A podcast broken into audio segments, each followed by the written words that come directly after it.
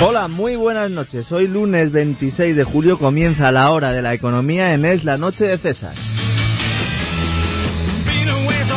Cuando pasan unos segundos de las 9 de la noche, todo está preparado para que despegue nuestro vuelo. Para todos aquellos que se incorporen tras las vacaciones y todavía no conozcan las novedades estivales de esta casa, pues hoy tenemos que decirles que todas las noches les acompañaremos en Es Radio en un nuevo formato de programa. Primero, Mariano Alonso de 8 a 9 con toda la información nacional e internacional.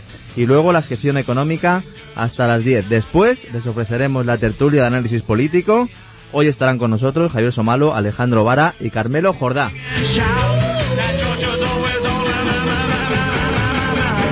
Aquí les ofreceremos la actualidad de la jornada desde una perspectiva rigurosa y desenfadada, como hemos hecho durante toda la temporada bajo la dirección de César Vidal, que ahora disfruta de un merecido descanso. Hasta el día 6 de septiembre, el día en el que volverá a estar con todos ustedes. En esta hora que ahora comienza no todo será economía, también descubrirán cómo las cadenas de televisión afines al régimen de Zapatero tratan de manipular a la población para que permanezca dormida mientras la oposición renuncia a denunciar la propaganda y en varias ocasiones, no nos engañemos, incluso se suma a ella con gusto. En nombre de toda la tripulación les doy la bienvenida a esta aerolínea de joven creación. Será un vuelo tranquilo, aunque no se pueden descartar turbulencias cuando se habla de la economía española. Esperamos que disfruten y sin más preámbulos, pongan sus asientos en posición vertical y abróchense los cinturones porque despegamos.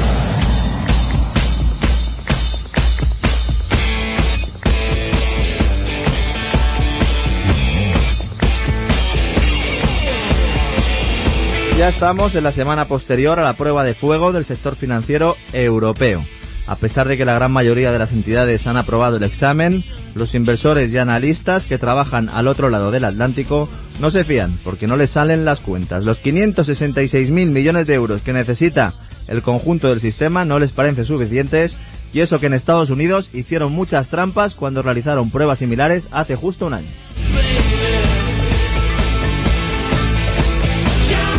España todo parece tranquilo, especialmente en materia bancaria. Los inversores relajan la presión sobre el precio de la deuda española. Los analistas respiran tras unas semanas de duro trabajo y solo algunos medios no se callan y cuentan las verdades del barquero. Resulta que la mitad de las cajas españolas no tienen la capacidad suficiente para afrontar pérdidas sostenidas en el tiempo. Si España no recupera su capacidad para crear empleo y vuelve a la senda del crecimiento económico. El gobierno, a lo suyo, mantiene el mensaje oficial sobre la recuperación. La vicepresidenta Salgado no dice una verdad desde hace meses y ya se cree sus propias mentiras. No pasa nada. Cuando el cargo le queme, pues el presidente Zapatero le cambiará por otra persona, como hizo en su día con Pedro Solves y con el resto de cadáveres políticos que ha ido dejando el inquilino de la Moncloa desde su llegada al poder en marzo de 2004. El único problema que tiene Zapatero se llama Europa. Tanto la canciller alemana como su colega francés han exigido al gobierno español que reduzca más el gasto y consiga ingresos como sea, con tal de cerrar la enorme brecha entre recaudación fiscal y despilfarro público. Por ello, el presidente sigue negociando apoyos para los próximos presupuestos, que es la herramienta para aprobar subidas fiscales y recorte de prestaciones sociales. ¿Qué se creían? ¿Que Zapatero iba a plantear reducciones de calado en los asesores públicos? ¿En los costes burocráticos? ¿Coches oficiales? ¿Ayudas a dictadores tercermundistas? ¿Asociaciones progres de niños ricos? ¿O en el mundo de la incultura? No, señores. Se cargará las infraestructuras y meterá la tijera en determinadas prestaciones sociales. Y todo ello con más impuestos. Como suelo decir, preparen la cartera.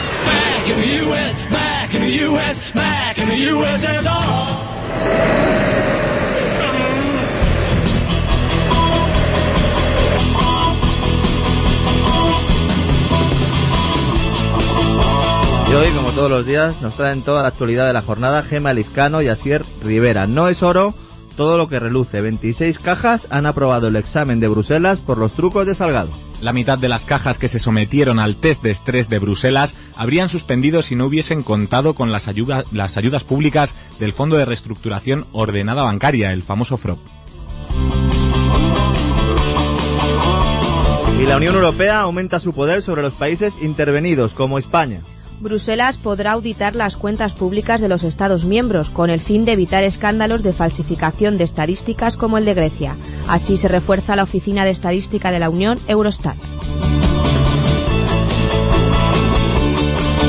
El gobierno español insiste en ver brotes verdes. La vicepresidenta económica del gobierno, Elena Salgado, cree que el mercado laboral español se acerca a la estabilidad, aunque todavía es incapaz de crear empleo y reducir el paro.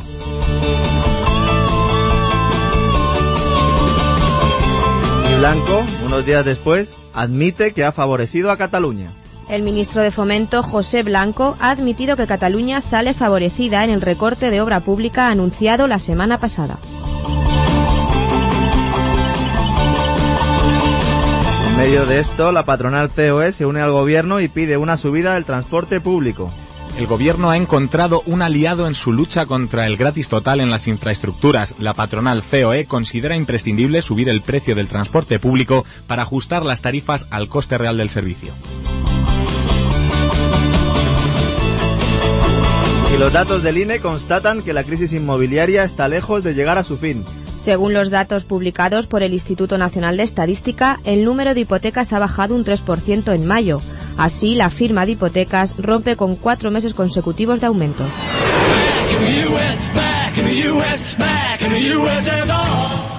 Aquí los principales titulares del día y ahora conozcamos en profundidad eh, pues a qué se refieren estas noticias. Como bien saben, nosotros aquí se las traducimos. Tres días han sido suficientes para conocer la letra pequeña de las pruebas al sector financiero europeo.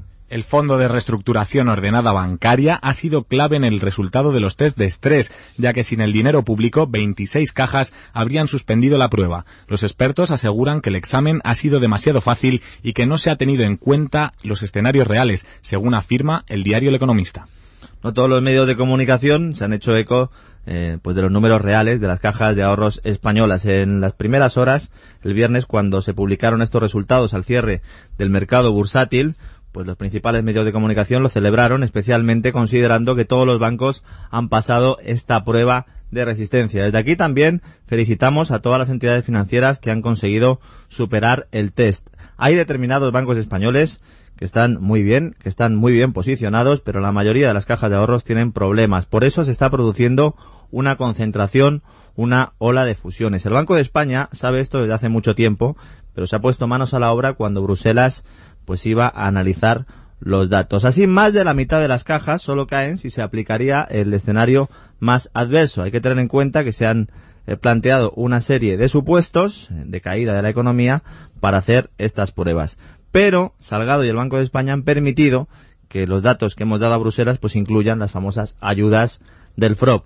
Aquí se lo hemos estado contando y ahora pues se confirma y lo vemos también en medios impresos especializados, es decir, todo el mundo sabe ya que estos test tienen trampas. Además, las fusiones catalanas hacen que las cajas, excepto la Caixa, todas las demás sean insolventes. La Caixa es la única entidad, además la única caja de ahorros que está demostrando una fortaleza eh, pues bastante importante después de los test de estrés y se está poniendo pues al mismo nivel que los bancos más grandes. Pero sin embargo, su hermana pequeña, Caixa Cataluña, Caixa Narcís, lo decimos siempre Caixa Narcís porque ha estado presidida por el ex ministro pues del gobierno de Felipe González, tuvo más cargos, tuvo que salir corriendo después de que le pillaran con las escuchas ilegales hasta el rey, estuvieron escuchando estos señores. Bueno, pues estas fusiones catalanas son insolventes porque necesitan 1.630 millones eh, que se añadirían a los 1.300 que ya se han inyectado. Además, hay dudas en el exterior. Los americanos, los analistas norteamericanos no se creen estas cifras. Todas las cadenas y medios de comunicación al otro lado del Atlántico pues las cuestionan. Las entidades alemanas han ocultado la deuda y ahora mismo lo que hay que fijarse es que lo importante es el crédito. ¿Pasa el test España? Sí lo pasa. Pero ¿con qué coste? Pues vamos a estar un tiempo sin crédito y sin crédito es difícil que se reactive la economía. Es un escenario a la japonesa, eh, pues en donde los ciudadanos no se fían de su gobierno y las entidades financieras tapan sus agujeros. Habrá que esperar a ver qué ocurre, pero de momento estas fusiones parten ya con una tara importante y es que ustedes tendrán que poner dinero para sufragarlas. Y Europa ya tiene poder para desembarcar en cualquier Estado miembro para revisar las cuentas. Los ministros europeos de Asuntos Exteriores han aprobado una norma para que la Oficina de Estadística de la Unión pueda auditar las cuentas públicas de los Estados. Eurostat podrá visitar con mayor frecuencia a los países que tengan abierto un procedimiento sancionador por déficit excesivo. Se pretende así evitar la falsificación de estadísticas como sucedió con Grecia. Nadie se fía de nadie. Pasa con las entidades financieras que no se prestan dinero entre sí, pero también con los propios gobiernos. La Unión Europea ya no sabe, especialmente los que gobiernan en la Unión Europea, que son Francia y Alemania, para que nos vamos a andar con remilgos, no quieren poner dinero para salvar a países que estén maquillando sus cuentas. España es sospechosa de estar maquillando cifras, porque de hecho a la ministra Salgado se le ha cogido más de una vez con el carrito del helado. No hay que olvidar que intentó presionar a los técnicos del Instituto Nacional de Estadística para que maquillaran la tasa de paro unas decimillas. Ya saben ustedes cómo es esto. Y bueno, el ministro Corbacho, mejor ni hablamos. En el fondo también está pues esta, este fracaso en la unión monetaria, sobre todo el fracaso porque en realidad eh, no hay una unión monetaria real porque cada país está teniendo una política fiscal diferente. Alemania y Francia les gustaría dirigirnos y de hecho nos lo están, nos están dirigiendo desde aquella famosa reunión en la que se aprobó el plan de rescate de 750.000 millones de euros. Ahora que se plantea pues un euro a dos velocidades, o bien que Alemania y Francia obliguen a los países díscolos, entre los cuales estamos nosotros, no se olviden a cumplir con los principios.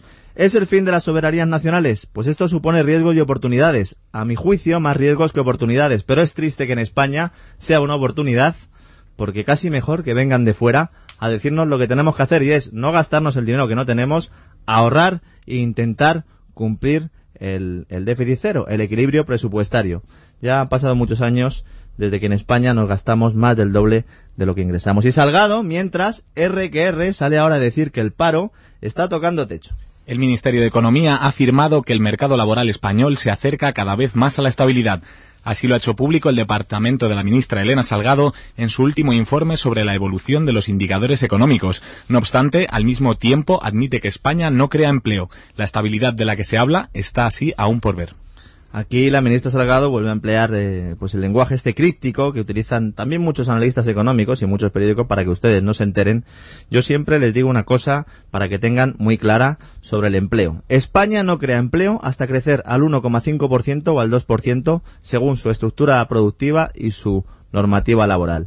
En principio, la reforma laboral que salga del Congreso no va a atacar eh, pues eh, los aspectos fundamentales de, la crisis laboral en la que está inmersa España, como es eh, en primer lugar la negociación colectiva. Hoy la Fundación de Cajas de Ahorros, FUNCAS, que es un organismo que tiene mucho prestigio en España, pues ha vuelto a poner el dedo en la llaga, en la misma llaga que le ha puesto el Fondo Monetario Internacional y el Banco de España. La negociación colectiva crea paro.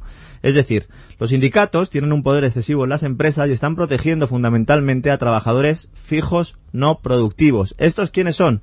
Estos son los que llegan tarde, se van los primeros y están todo el día tocándose la barriga. De estos hay muchos en las empresas y muchas veces las empresas les tienen que mantener porque eh, el despedirlos tiene un coste salarial mucho mayor que el mantenerlos. Al final pagan justos por pecadores y ya no solo las jóvenes generaciones, sino gente que lleva en las empresas mucho tiempo, pues no tiene posibilidad de promoción. Esto es lo que hacen los sindicatos en este país. Esto y trincar todas las ayudas públicas, pues que pueden para, pues para sus organizaciones. Además, Salgado dice que se va a estabilizar. Nos vamos a estabilizar en el paro, porque COE también decía hace una semana que el parón en las obras en infraestructuras va a arrojar medio millón más de parados, con lo cual estaríamos ya oficialmente, atención, oficialmente, si se añade este medio millón, en 5,1 millones de parados. Esto es una barbaridad, eh, le parece una barbaridad a todo el mundo, menos a la ministra Salgado. Después del verano, tradicionalmente, también eh, pues se despide a mucha gente después de la campaña veraniega. No olvidemos que España es un país de servicios. Si a esto le añadimos el paro oculto, los cursillos,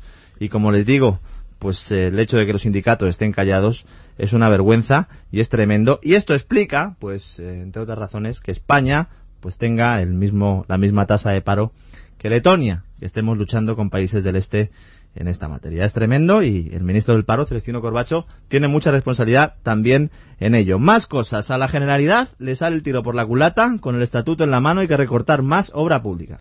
El ministro de Fomento, José Blanco, ha admitido que Cataluña no será la comunidad más perjudicada tras el recorte de obras en infraestructuras. Ha afirmado que a la comunidad catalana le correspondería un recorte del 18% si se cumplieran los criterios del estatuto, pero que la rebaja realizada está muy por debajo de esa cifra. Además, Cataluña ha sido la primera comunidad autónoma en inversión pública desde 2004. Mandatela que ahora eh, Cataluña se queje de que no hay inversión pública en su territorio cuando año tras año es vital la negociación con los partidos nacionalistas catalanes para aprobar los presupuestos generales del Estado. Y esto no es algo que haya hecho solo el Partido Socialista, también le tocó al Partido Popular. No se olviden que don José María Aznar hablaba catalán en la intimidad. Es tremendo porque ahora resulta que el Estatuto de Cataluña determina que el gobierno, el Estado central, eh, pues tiene que comprometerse a realizar un 18% de toda la inversión pública en Cataluña. Pues bien, ahora cuando vienen recortes, hay que recortar también el 18%. Eso es lo que se pregunta José Blanco, que mm, últimamente sale las portadas todos los días y parece que le, quisiera eh, pues eh, quitar el protagonismo al propio presidente del gobierno. Además, el Partido Popular en, en Cataluña, con Sánchez Camacho, parece el Partido Socialista de Cataluña. El PPOE, como ha acuñado ya Federico Jiménez Los Santos, esto pues no es un término que me pueda, que pueda yo decir que es mío, ¿no? Pero me encanta el PPOE porque al final es el Partido Popular vestido del Partido Socialista en Galicia, en Cataluña, en Baleares y también en, en, en, buena medida en Valencia. Además, hay que decir que Cataluña no cumple con su parte, porque Cataluña pide al Estado más dinero del que realmente le debería dar. Esto se llama eh, en los anticipos a cuenta. En la semana pasada ya conocíamos, las comunidades autónomas piden dinero al gobierno en función de lo que prevén ingresar por impuestos y luego, si no cumplen, tienen que devolver. ¿Saben cuál es la única que cumple? Madrid. La única que no se queja. Así que, señores de la Generalidad, tomen nota y ya saben lo que tienen que hacer. Trabajar más y hablar menos. Mientras, a la patronal empresarial se suma a la política de fomento para subir precios en el transporte. El gobierno ha encontrado a su aliado perfecto para reducir el coste de servicios públicos, la patronal COE. La organización apuesta por una subida en el transporte por carretera y ferrocarril. Además, su presidente Gerardo Díaz Ferrán defiende la subida de la edad de la jubilación a los 70 años, ya que según sus palabras es una medida imprescindible y razonable, pues el número de jubilados se va a triplicar en los próximos años. Bueno, aquí habría que diferenciar por una parte la cuestión de las infraestructuras y por otra la de las pensiones en cuanto al tema del transporte por carretera y ferrocarril y los precios eh, reales, los de mercado, es obvio que eh, existe una necesidad en España de liberalizar precios, pero siempre que se pueda garantizar la competencia. Díaz Ferran, porque no olvidemos que COE en muchos casos no deja de ser un sindicato de empresarios y no representan a todos pues a todos los emprendedores que arriesgan su patrimonio, arriesgan su capital todos los días para levantar España. Parece mentira, dirán ustedes, que ahora se pongan del lado de blanco, eh, pues los empresarios, o por lo menos los directivos de la patronal COE, pero para aquellos que tengan la memoria frágil, no hace tanto que don José Blanco llamaba al presidente de COE querido Gerardo, pues parece que volvemos por esos fueros. Además, hay que decir, en cuanto al segundo tema, las pensiones, que obviamente la reforma de las pensiones es algo que, hay que hacer, porque la pirámide demográfica ha variado su estructura en España, no hay suficientes nacimientos, no hay suficientes cotizantes y hay que reformarla, pero que también eh, pues se la bajen los políticos, que son los que tienen unas prebendas espectaculares y los que al final deciden por nosotros, mientras ellos siguen conservando el chiringuito. Finalmente, todavía, último tema, tienen que bajar más los precios para superar la crisis del ladrillo. El número de hipotecas ha caído casi un 3% en mayo respecto al mismo mes del año anterior, según datos del Instituto Nacional de Estadística. Las cajas de ahorros son las entidades que más préstamos hipotecarios concedieron, un 45,8% del total, seguidas por los bancos y otras entidades financieras. Esta estadística del número de hipotecas ha venido creciendo los últimos cuatro meses fundamentalmente por las refinanciaciones, es decir, la gente que no puede pagar va al banco y se la renegocian. A pesar de ello, a pesar de estas refinanciaciones, es, en el mes de mayo, pues ya han caído las hipotecas constituidas y se confirma pues algo que, todos los, los agentes del mercado vienen diciendo desde hace meses también, y es que en primer lugar solo se conceden hipotecas para viviendas del propio banco, de la propia caja, que el ajuste todavía va a durar muchos años, que todavía queda un recorrido a la baja importante en el precio, que los particulares que quieran vender van a tener serios problemas porque van a, si quieren vender van a tener que hacerlo a un precio muy inferior al de su vivienda hipotecada y esto es un problema y luego, obviamente, la vivienda de protección oficial pues tampoco ayuda porque se ha realizado una política expansiva en esta materia y ahora pues sobran pisos, por lo menos sobran pisos a precios razonables. Esta ha sido la actualidad del día y ahora pues eh, pasamos eh, a los mercados bursátiles. Asier, ¿qué ha pasado en el mercado? Pues Lorenzo, hoy el IBEX 35 ha reconquistado la cota de los 10.500 puntos al haber subido un 1,1% en total. Respecto al mercado internacional, a la hora del cierre del parque español, en Estados Unidos el Dow Jones subía un 0,65%.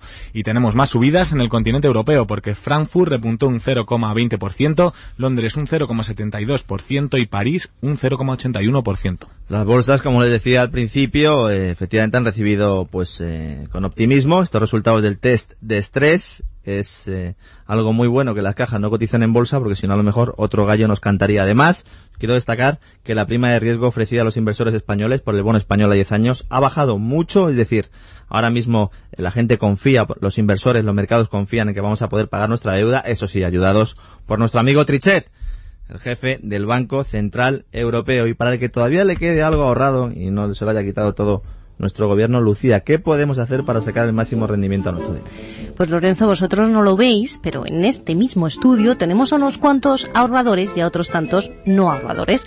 ¿Cuál es la diferencia? Que los no ahorradores aún no tienen la cuenta naranja del banco ING Direct. Lo bueno es que cambiar de no ahorrador a ahorrador es muy fácil, porque si abres ahora la cuenta naranja ganarás un 3,5% TAES los cuatro primeros meses y después seguirás ganando un mes tras otro. Abre ya tu cuenta naranja del banco ING Direct, llama al teléfono 901 20 22 20 901 20 o entra en ingdirect.es. Si lo prefieres, puedes ir a tu oficina de ING, ya sabes, un gran banco que hace Fresh Banking. Muchas gracias, Lucía. Ya saben, ya saben que al final hay algún sitio donde meter el dinero, además de debajo del colchón, que están ustedes diciendo, hay que estar con el dinero debajo del colchón y una escopeta. No, hay sitios donde eh, pues meter el dinero y además que genera más dinerito, que es esto de la inversión, esto de la especulación que dice el gobierno y que son pues todos tan malos, excepto cuando quieren colocarle deuda pública. Y hablando del gobierno, hablando de políticos, ya saben ustedes, nuestra sección dedicada a los despilfarros del sector público.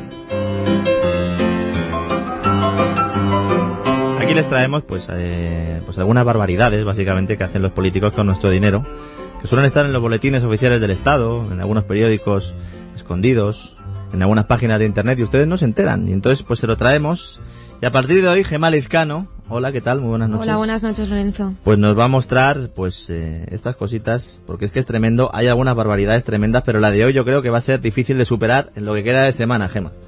Pues sí, escucha atentamente. Según ha publicado el diario La Gaceta, el gobierno de José Luis Rodríguez Zapatero continúa despilfarrando el dinero público mediante la fórmula de la subvención.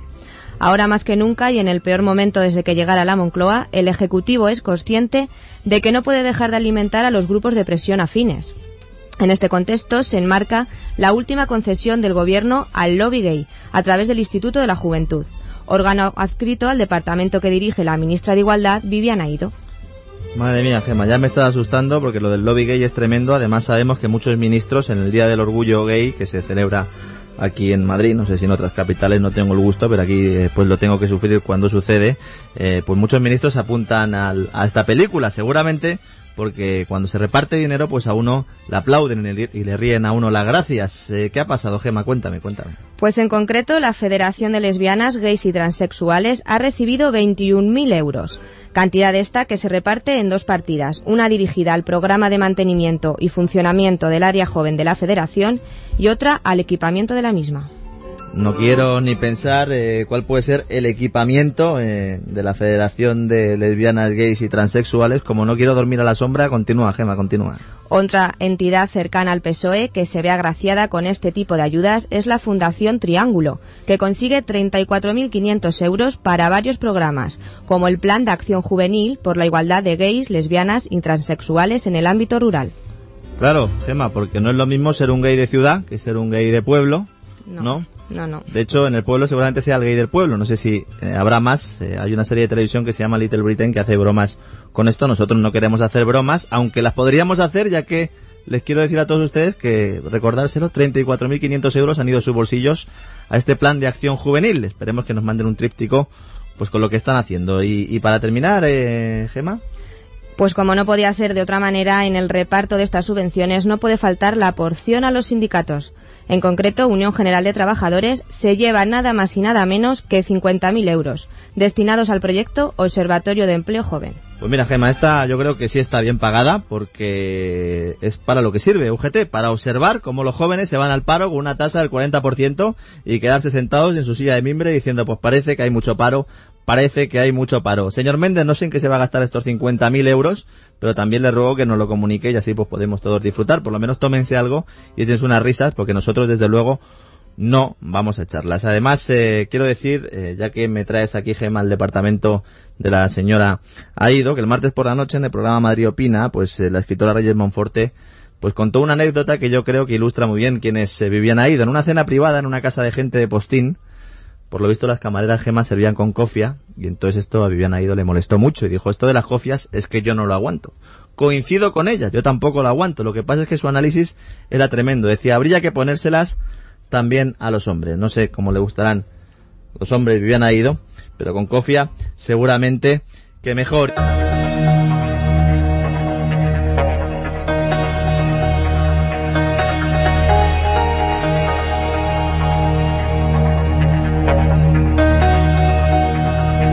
1984 es la antiutopía o, distopía más célebre de todas cuanto fueron escritas durante la primera mitad del siglo XX. En ella, George Orwell presenta un futuro en el que una dictadura totalitaria interfiere hasta tal punto en la vida privada de los ciudadanos que resulta imposible escapar a su control. La novela cobra nueva vigencia en la sociedad actual, en la que el control a los ciudadanos, coercitivo o no, se haya más perfeccionado que en ningún otro momento de la historia de la humanidad. ¿Existe una verdadera democracia?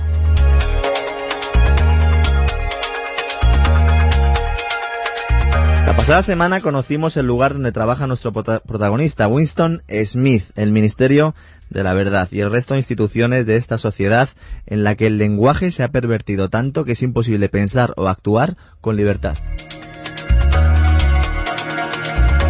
Y hoy nuestro compañero Benjamín Coello ilustra con su voz un pasaje de la novela en la que se muestra uno de los motores de cohesión más fuertes de 1984, el odio. ¿Pero el odio a qué? A lo extraño, al extranjero, al contrario al partido. Las manifestaciones populares más lúdicas son las películas de propaganda bélica, las ejecuciones de prisioneros de guerra enemigos y sobre todo, y por encima de cualquier otra, el ataque a un enemigo invisible en los dos minutos de odio, la ración diaria necesaria para hacer funcionar el sistema.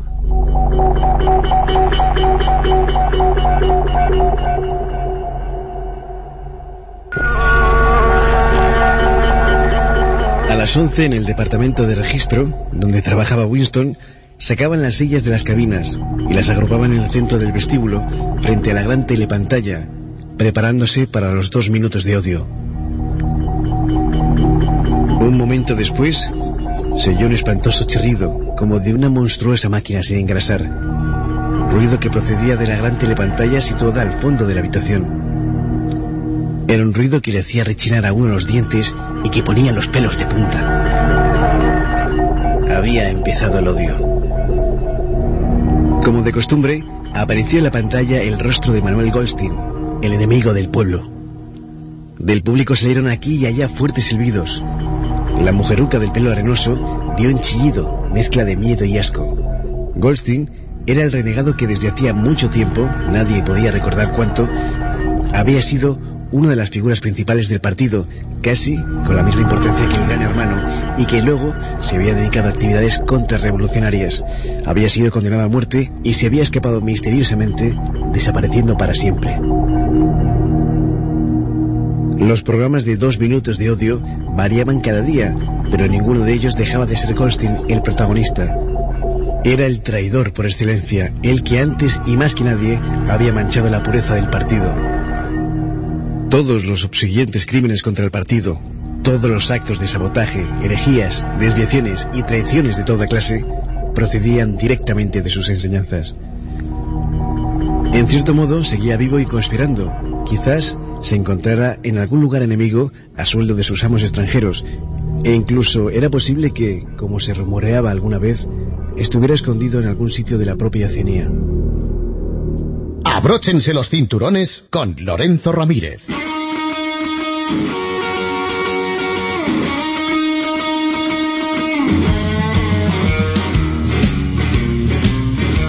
Un riff de guitarra como cada noche, pues eh, aquí está Silvia Ribeiro. ¿Qué tal, Silvia? Muy bien, Lorenzo, muy buenas noches. ¿Qué tal? Bueno, pues eres la dama que está sacudiendo estopad y esto y siniestro, ¿eh? porque parece que no, pero al final ya una semanita de análisis eh, pues de lo que nos cuentan las televisiones o de lo que nos intentan convencer las televisiones porque la verdad es que parece que viven fuera de la realidad, ¿verdad? Explicando a todos nuestros oyentes cómo intentan manipularles desde las cadenas más afines al gobierno. Bueno, pues nada, ¿qué nos traes hoy? Porque siempre suelen ser contenidos jugosos, eh, la gente está esperando esta sección y bueno, venga, estoy expectante. ¿Qué traes? ¿Qué traes? Desde la torre de control nos dicen que tenemos permiso para despegar con esta sección, así que agarra con fuerza el timón del avión porque tenemos que poner rumbo a Cuba. En televisión española lo han vuelto a hacer, van dos veces en una sola semana, han hablado de Fidel Castro y aunque no ha habido halagos, tampoco han sido capaces de llamar al jefe de este régimen dictatorial por su nombre. Castro ha vuelto a vestir la camisa verde olivo en una nueva aparición pública. Ha sido en el homenaje a los mártires del 26 de julio. Los combatientes del fallido asalto al cuartel de Moncada, considerado el inicio de la Revolución Cubana y cuyo 57 aniversario se va a celebrar mañana lunes. La web oficial Cuba Debate y la televisión estatal han divulgado estas imágenes de Castro. No lucía esa camisa verde oliva desde hace cuatro años. Vamos como un pepino, nada, no dicen nada de Castro, de quién es y qué representa, o lo que es lo mismo, es un dictador que representa la opresión que viven los cubanos. Y lo del asalto al cuartel de Moncada, pues nada, un paseo en bici por la playa, que no tuvo ninguna relevancia especial para el posterior triunfo de la supuesta revolución, revolución entre comillas, de Cuba. Yo espero que esta periodista acabe el programa. Porque no es que lo hayamos puesto lento, es que esta era su voz y así es como contó la película. Yo prometo que yo aquí, aunque me llamen comandante, no voy a llevar el uniforme verde oliva de este asesino, de este dictador y de este genocida, como dice su amigo, eh, pues el señor Chávez. Bueno, pues esta aparición de Castro no es la única relacionada con Cuba que han tratado en los mejores informativos del planeta Tierra, ya saben. También han abordado la liberación de presos de conciencia. Todo el mérito, Lorenzo, lo puede suponer, es del Ministerio de Asuntos Exteriores y de su jefe, el señor Miguel Ángel Moratinos. El dictador Raúl Castro ha dado su brazo a torcer porque es un buen hombre. Y claro, ahora hay que convencer a Europa de esto, de que Cuba pues ya no es una dictadura. Durante el reciente viaje a La Habana del ministro, el presidente Raúl Castro se comprometió a la liberación de todos los presos políticos en cuatro meses. Con estos avances, España considera que se están dando las condiciones para que la Unión Europea cambie su posición con Cuba. Tenemos que también levantar la posición común de la Unión Europea, que es también un- una posición que ya no corresponde con la voluntad de eh, reforzar las relaciones entre la Unión Europea y Cuba. Pues nada, parece que la represión que viven las damas de blanco o las palizas a los disidentes es una represión, que no todo es la liberación de presos políticos, que también, pero que Cuba y sus dos hermanos dictadores tienen que dar pues más muestras de apertura, muchas más. En televisión española todo se reduce a lo buen negociador, que es el señor Moratinos. Eso sí, Lorenzo, se olvidan de que aún no han conseguido traer a España a esos dos cooperantes secuestrados desde hace casi ocho meses, que se dice pronto, y que están, se supone, en Mauritania. Si es que ahora lo que tienen que vender es este supuesto acercamiento. Yo siempre, bueno, en primer lugar, eh, pues mandar un abrazo a la familia de los cooperantes secuestrados en Mauritania, que ya parece que nadie se acuerda de ellos. Eso es. Está muy bien, Silvia, que nos lo traigas aquí, se lo- que se lo recuerdes a todo el mundo, aunque sea duro. Y yo le diría al señor Moratinos que el mejor gesto que pueden hacer los hermanos Castro es convocar en unas elecciones libres en Cuba y así pues que el pueblo cubano decida su futuro, que es lo mismo que quieren hacer en otros sitios y en otras regiones de España y que ustedes, Partido Socialista, pues apoyan, aunque viole flagrantemente la Constitución. Donde tienen que, apoyar la legalidad, apoyan la ilegalidad y viceversa.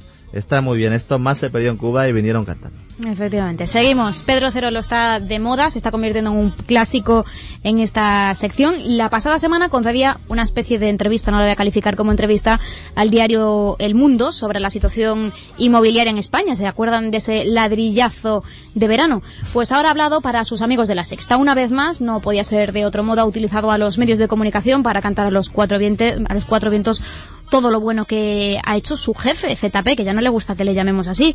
Bueno, pues vamos a ver qué es lo que ha hecho en estos 10 años como secretario general del Partido Socialista. 10 años que han cambiado España. España se ha convertido en un referente de paz, de igualdad, de cooperación, de cohesión social, de inversión social, de políticas públicas, de construcción del estado del bienestar como nunca en nuestra historia y eso es muy positivo. Todo un récord para el señor Cerolo en 17 segundos, una única verdad. Zapatero ha cambiado a España, sí, la ha sumido en una crisis que no sé ni cuándo vamos a salir de ella, pero bueno, del asunto de la igualdad y del resto de esto del estado de bienestar, prefiero no hacer ningún comentario. Si tú quieres. Sí, yo voy a hablar del tema de la igualdad porque es algo que, que se suele decir mucho, es un espacio común. Vamos a ver, la igualdad y la libertad son incompatibles son perfectamente compatibles la igualdad de oportunidades y la libertad. Pero si todos somos iguales, tenemos que ser iguales estrictamente ante la ley. Si todos somos iguales, vamos vestidos igual, tenemos el mismo trabajo, nos levantamos a la misma hora, tenemos los mismos hijos, tenemos la misma casa, estamos en un régimen comunista. Porque ¿quién decide el color de nuestra ropa? ¿Quién decide cuántos hijos tenemos? ¿Quién decide a qué hora nos acostamos? ¿A qué hora nos levantamos? Señor Cerolo, le hace un par de libros, los que quiera, pero que no sean bueno, iba a decir de Marx, no creo que este señor se haya acabado un libro entero de Marx. Que no sea el pensamiento este pseudo, pseudo progre que ataca a la globalización per se y que dice que el capitalismo es, salvaje y cosas de esas. Aquí la única salvaje es Silvia Ribeiro. Que tengo el título ya. Que tienes el título oficial en Es Radio. El carnet 001. Bueno, pues el señor Pedro Cerolo sí que sabe cuáles son los supuestos que él dice que son cambios buenos eh, provocados por el señor ZP. Sin embargo, cuando hay que hablar de sus carencias, pues bueno, prefiere dirigir la mirada a la bancada de enfrente y la culpa es del PP. Preocupación, la principal, combatir el paro, generar más puestos de trabajo y hemos echado de menos un partido responsable y con sentido de Estado en la oposición. Estas son las supuestas carencias del señor Zapatero. Pues yo creo que lo que ha dicho es que el Partido Popular es muy malo, muy malo, muy malo, como dirían los niños en el patio del recreo, porque no le ha bailado el agua al señor ZP. Sí, son malos porque aquello de no arrimar el hombro. Es decir, cuando nos está hundiendo todo el país, esto es como si el, el, el capitán del Titanic pues hubiera empujado a todo el resto de su tripulación al agua porque había que arrimar el hombro. Si nos vamos, nos vamos todos al agua.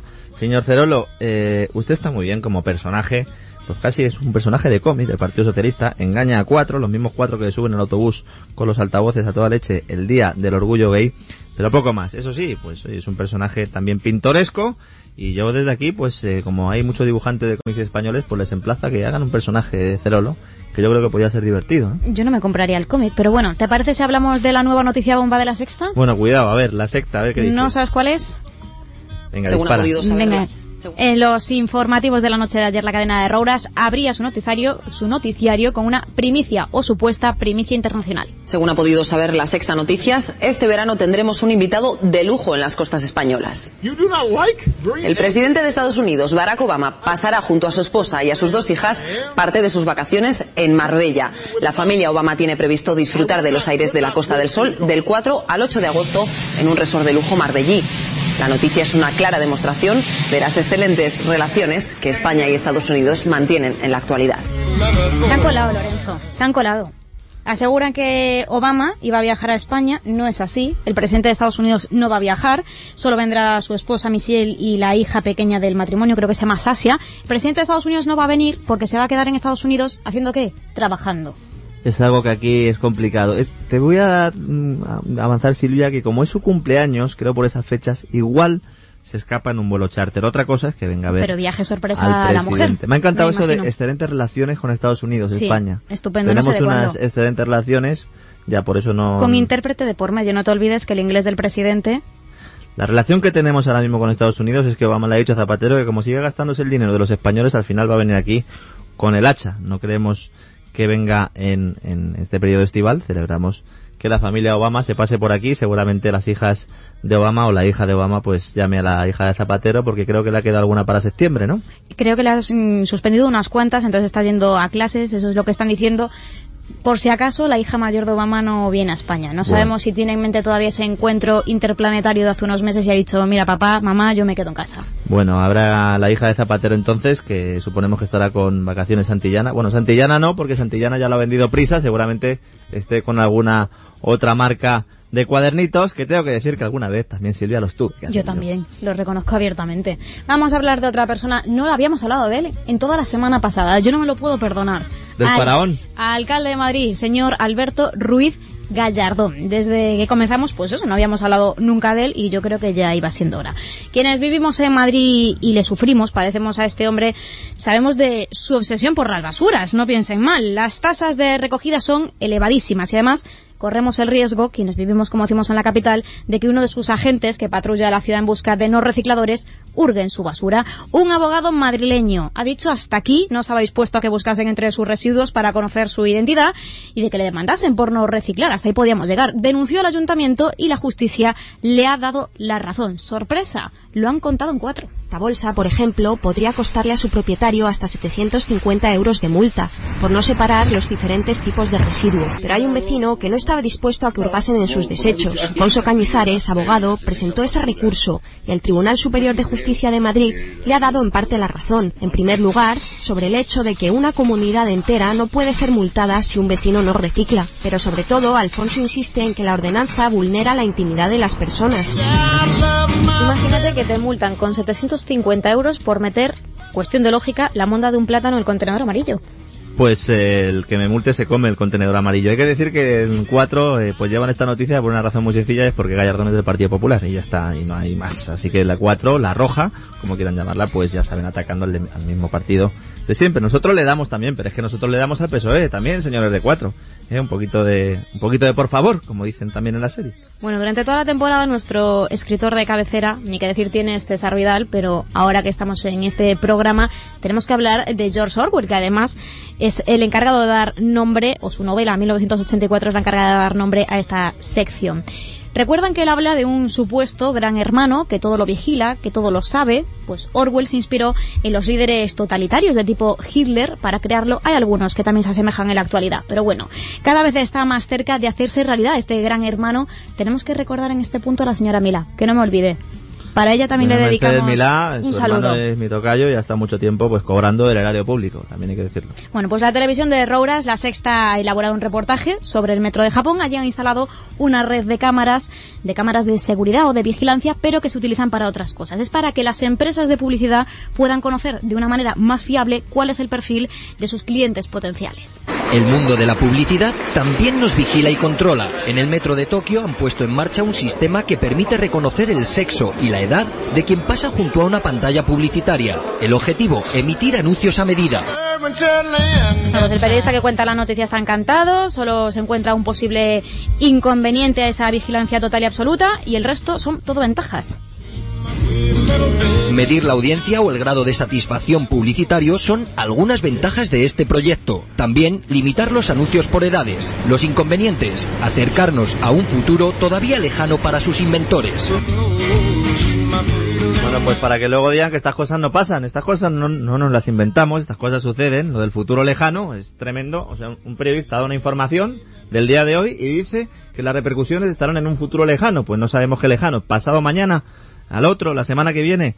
Esto nos están preparando las cadenas para lo que viene y lo que viene es que les van a desnudar con máquinas en los aeropuertos, como dijo don José Blanco, donde le van a tener eh, pues prácticamente analizados eh, pues como la policía del pensamiento, el libro de Orwell, para que sepan ustedes, para que sepan las compañías, pues lo que ustedes quieren comprar, lo que quieren vender. Eh, actualmente ya saben, van a una tienda, hacen una compra con tarjeta de crédito y oh sorpresa, a la semana tienen un montón de publicidad de un determinado producto que ustedes estaban buscando. Estén atentos porque nadie les va a defender. Nosotros solo podemos avisarles, no tenemos los medios para ir más allá. Silvia, muchísimas gracias. Una última cosa, porque no sé que no te quieres ir sin esta, que además llevabas unos días queriendo contarme. Es que es muy buena, Lorenzo. Es co- para terminar además con un poco de humor, quitarle hierro a todo esto. Es bueno. Les vamos a, contar lo que ocurría en Rusia hace unos días. Las cosas estaban muy malitas por allí y han tenido que recurrir a un burro, Lorenzo. No vive normalmente en Moncloa, no piensen ustedes más, para promocionar el país, el turismo del país. Han cogido una especie de globo aerostático o paracaídas y dentro han metido al pobre animalito. Durante media hora más o menos ha estado sobrevolando los cielos rusos y más de uno me imagino que se habrá llevado un susto al escuchar eso de mira un burro volando y mira si te lo encuentras. El momentazo del amerizaje es para morirse. Sí. Después en la lancha hasta la orilla lo hemos visto antes.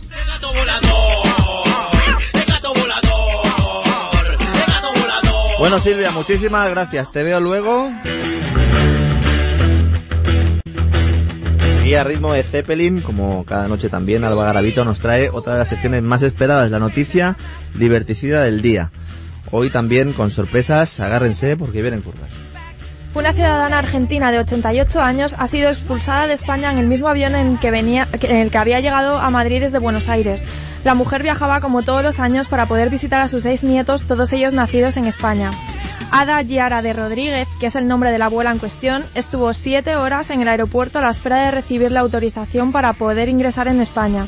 El problema se produjo cuando las autoridades le pidieron ver el dinero que todo turista debe llevar obligatoriamente, 63 euros por día. La abuela no tenía los casi 10.000 euros que le pedía la policía, llevaba 3.000 euros y varias tar- tarjetas de crédito, pero no fue suficiente. La noticia ha sido publicada a ambos lados del Atlántico y pone a España en un complicado lugar, sobre todo teniendo en cuenta que Argentina ha sido el destino de muchos inmigrantes españoles. Efectivamente, Alba, eh, España ha sido un país que, bueno, pues ha llevado mucha fuerza laboral, como dirían ellos, Argentina en el siglo XIX, alrededor de 1870, 1880, en España, pues eh, nos estábamos pasando canutas y fuimos para allá. De ahí viene el término de gallego con el que conocen los argentinos a los españoles, porque muchos gallegos fueron a Argentina. Esta abuela argentina no tenía como objetivo ser una inmigrante ilegal y quedarse a trabajar. Tanto a ella como a su familia, pues les movía el solo deseo de poder visitar durante una temporada a sus seres queridos. Esperemos que no llegue el, el momento histórico en el que en lugar de devolverles a su país, los cuelguen. Porque se empieza por ahí y se acaba cometiendo verdaderas atrocidades. Muchas gracias, Alba, y vuelve ya Silvia con la agenda, dos perlas, una negra y otra blanca.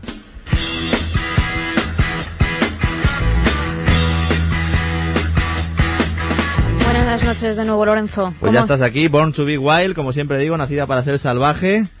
Guerrera. Trae- Traes una de mandiles para abrir. Sí. Cuéntame, cuéntame. 27 de agosto de 1933. ¿Te suena? ¿Te dice Eh, algo esta fecha? Sí, sí. Bueno, sí. el día en el que el abuelo del presidente del gobierno de ZP ingresó en la Gran Logia Regional del Noroeste de España, o lo que es lo mismo, la revista Crónica del Mundo ha podido demostrar y acreditar con documentos que Juan Rodríguez Lozano, el abuelo Zapatero, era masón. Y como su nieto ni siquiera era masón de categoría, llegó a ascender hasta el grado segundo, de 33 que hay, ahí es nada sin comentarios, y se hacía llamar, y esto es lo que más me ha gustado, Rousseau. Como uno más, como el resto de sus colegas de logia, avanzó con los ojos vendados y el pecho y el pie izquierdo descubiertos por la sala de reuniones en los que los masones tienen que convertirse supuestamente en un hombre nuevo, Rousseau. Bueno, pues Rousseau, que a lo mejor era ruso y por eso de aquello, de ese, rojo desde el principio, aunque acompañó el abuelo de Zapatero, eh, pues eh, al general Franco en su momento cuando en Asturias se levantaron los que eran de izquierdas por aquellos tiempos. Les recomiendo a todos la masonería, César Vidal. No voy a añadir nada más, que se lean el libro y verán, bueno, si no tenían miedo hasta ahora, cuando lean ese libro van a salir corriendo. Indispensable para conocer lo que está haciendo el presidente del gobierno. ¿Y algún evento o algo que puedan hacer nuestros oyentes mañana? Sí, sí, para mañana les podemos ofrecer un concierto espectacular. Elvis Costello y Diana Kroll están en Santiago de Compostela, aprovechando que ayer se celebraba la festividad de Santiago Apóstol, y mañana se subirán al mismo escenario los dos, aunque horas diferentes. Se eh, celebrará esta, esta actuación en la Plaza de la Quintana a las 10 de la noche. Ella será la encargada de romper el hielo. A continuación subirá a las tablas su esposo. Están casados. Ya el miércoles, Mark Knopfler actuará también en el multiusos de Fuentes del Sar. Pues muchas gracias, Silvia. Pásense por allí, disfruten de la música. Y el que quiere irse de viaje, ¿a dónde nos vamos hoy, Lucía? Pues hoy Lorenzo el Corte Inglés nos propone que pasemos un verano fantástico. Playas únicas, un maravilloso paisaje, rica gastronomía y mucho más de lo que podemos imaginar en nuestras vacaciones. Todo en nuestras islas.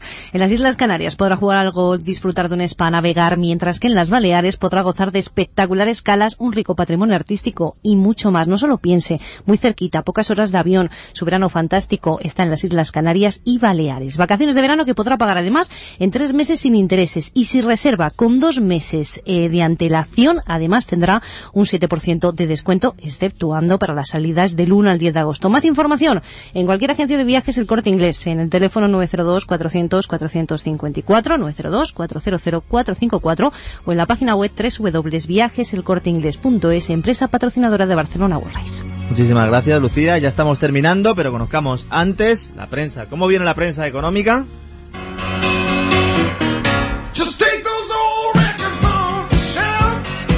Buenas noches a todos. Vamos a avanzar los titulares de los principales diarios económicos. Expansión abre mañana su edición en papel de la siguiente manera. El riesgo de morosidad empresarial se dispara un 47% hasta junio. Por otro lado, dice que Tojo pide ya un castigo electoral para el PSOE. Y, por- y sigue eh, comunicando que los test aparcan a un lado 400.000 millones de euros de deuda. El economista, por otro lado, eh, abre de la siguiente manera. SOS de los ayuntamientos piden 3.000 millones de euros en créditos al ICO. Los test de estrés relajan los mercados. También avanzamos lo que llega ahora mismo, cinco días en su portada digital. El diferencial entre el bono español y el alemán baja a 148 puntos básicos. Muchas gracias, Asier, y como siempre, busquen su cartera, que tienen ahí, tienen ahí el cupón. A ver qué número ha tocado hoy. Buenas noches. En el sorteo del cupón diario celebrado hoy, el número premiado ha sido el 7625 07625. Mañana, como cada día, habrá un vendedor muy cerca de ti repartiendo ilusión.